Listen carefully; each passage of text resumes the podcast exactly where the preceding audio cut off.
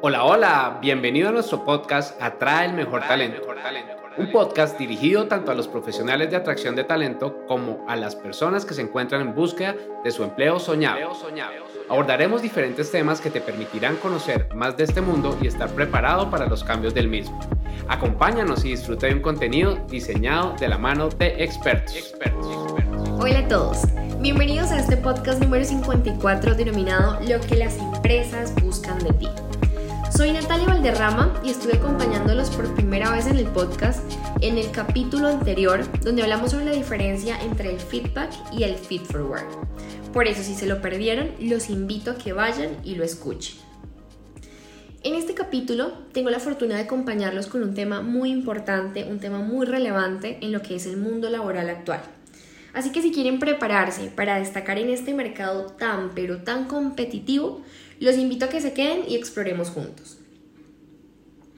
Para iniciar les cuento que en algún momento de mi ejercicio profesional, en un proceso de selección, tuve la fortuna de conocer a un joven que se había graduado de una universidad muy prestigiosa en el país.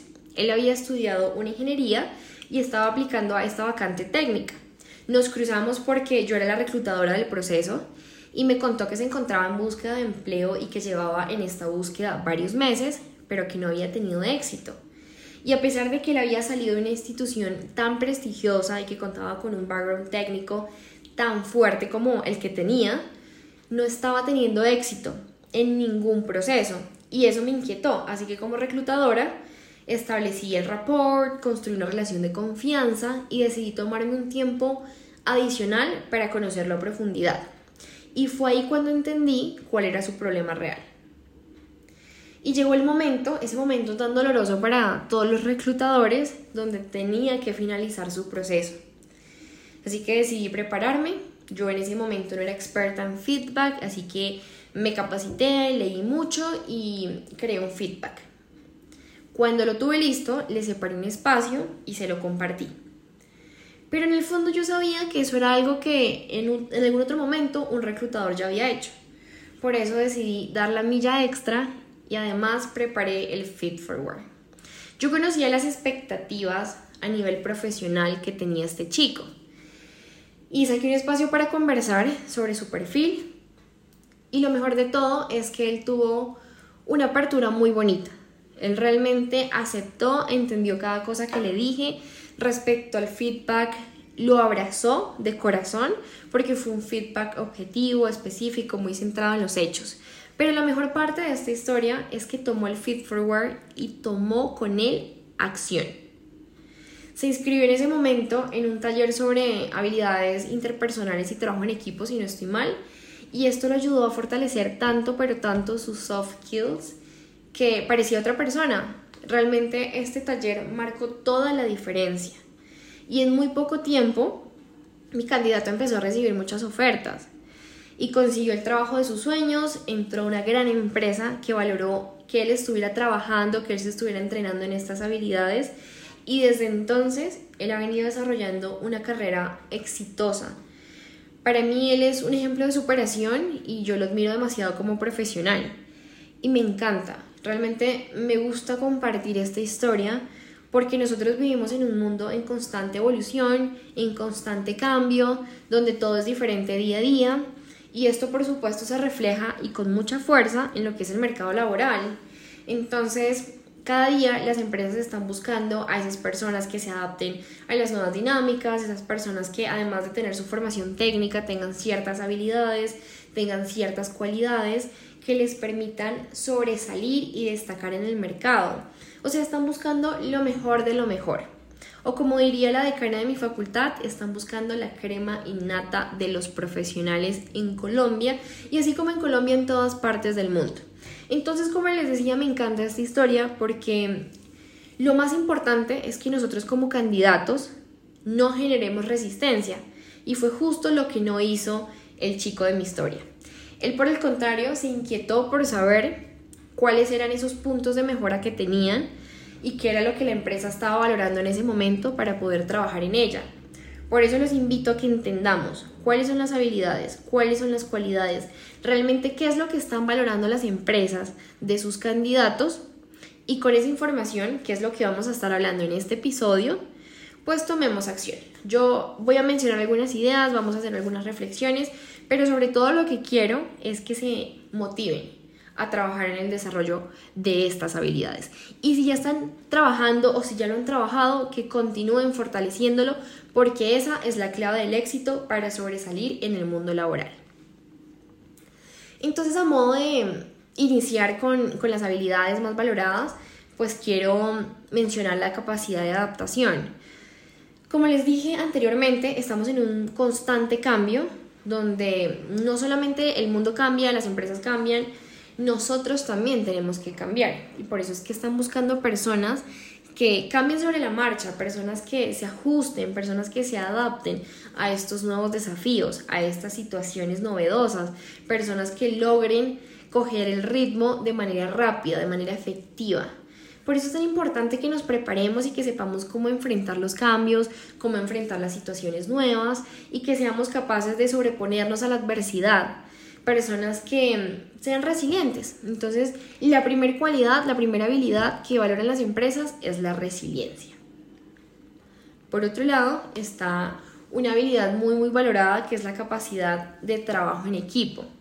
Y pasa que las empresas están buscando personas que lleguen a construir equipo, que lleguen a trabajar de forma colaborativa, personas que sean capaces de escuchar, que sean capaces de aportar ideas, de construir con las ideas de los demás, personas que puedan llevar adelante proyectos juntos donde cada miembro del equipo sea tan indispensable como el otro.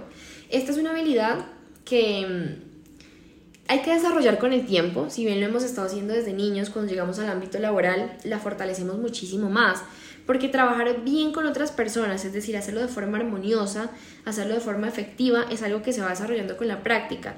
Y para lograrlo exitosamente tenemos que valorar al otro como individuo y tenemos que valorar la diversidad. Si lo hacemos, vamos a potencializar la ejecución de tareas en unanimidad. Y no hay nada mejor, realmente en el ámbito laboral, en el ámbito personal, yo creo que no hay nada mejor que todos estén empujando hacia el mismo lado, es decir, todos en pro de un mismo objetivo. Por eso el segundo em, punto, la segunda habilidad que valoran las empresas es la capacidad de trabajo en equipo. Por supuesto, no vamos a dejar de lado la tan nombrada creatividad y en un mundo tan cambiante lo que es la innovación. Estas son cualidades demasiado valoradas porque en medio de tanto cambio las empresas necesitan, a las empresas les surgen personas que puedan pensar, atreverse a pensar fuera de la caja, personas que sean capaces de proponer ideas innovadoras, ideas fuera de lo común, personas que ayuden a la empresa a crecer, a destacarse en el mercado, empleados que se atrevan a ser disruptivos. Por eso es que el tercer punto es la disruptividad. Asimismo, eh, quiero mencionar la capacidad de liderazgo. Las empresas buscan personas que puedan liderar independientemente de si estamos hablando de proyectos o si estamos hablando de equipos. Buscan personas que sean capaces de tomar esas decisiones y que lo hagan de forma efectiva y que puedan inspirar con sus hechos a otros, que los motiven a ejecutar. Estas personas son tan importantes porque yo soy fiel creyente de que un líder hace un equipo feliz y un equipo que es feliz ejecuta y obtiene resultados. Entonces eh, es importante que sepamos que mm, al liderar y al guiar a otros estamos creciendo nosotros como personas, estamos creciendo nosotros como profesionales y sobre todo estamos ayudando a la empresa a lograr esos objetivos que, que son comunes, que son para todos. Por eso es que el cuarto punto es el tema de la capacidad de liderazgo. Y ya para ir cerrando, pues les quiero decir que mm, el quinto y último paso no es el menos importante, de hecho en mi opinión es el top de los puntos eh, y es la, la actitud. La actitud, estamos hablando de una actitud que sea proactiva, una actitud que sea positiva ante los desafíos, ante la novedad, ante los cambios. Las empresas buscan personas que se sientan altamente motivadas por el trabajo, que se sientan altamente motivadas por la vida, que estén dispuestas a tomar la iniciativa, a proponer, a solucionar, a dirigir, personas que se sobrepongan a los desafíos y que representen la empresa con la mejor actitud. Y les digo que en mi opinión esta es la más importante porque más allá de todo, yo creo que, y siempre he pensado que la parte técnica, eh, independientemente de si hablamos de lenguajes de programación, de bases de datos, de herramientas ofimáticas, de idiomas o lo que sea en términos de conocimiento técnico, pues es algo que se puede aprender. Pero la actitud es algo propio de cada persona. Y por eso las empresas lo valoran tanto. Entonces, como pueden ver, realmente hay muchas habilidades, hay muchas cualidades que las empresas valoran de sus candidatos. Y aunque aquí solo mencionamos cinco, las principales, eh, estas son fundamentales tenerlas en consideración al momento de pensar en adquirir un cambio, un crecimiento profesional.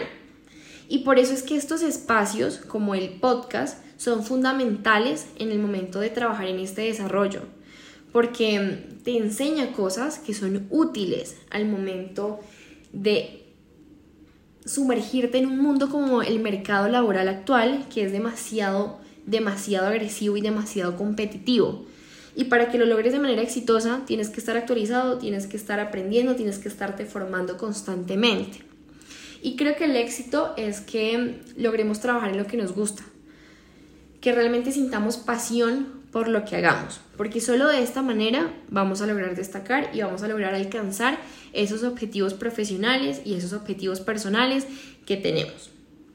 Entonces espero que este episodio haya sido útil para todos ustedes y que les haya motivado a trabajar en el desarrollo de estas habilidades y estas cualidades que valoran las empresas.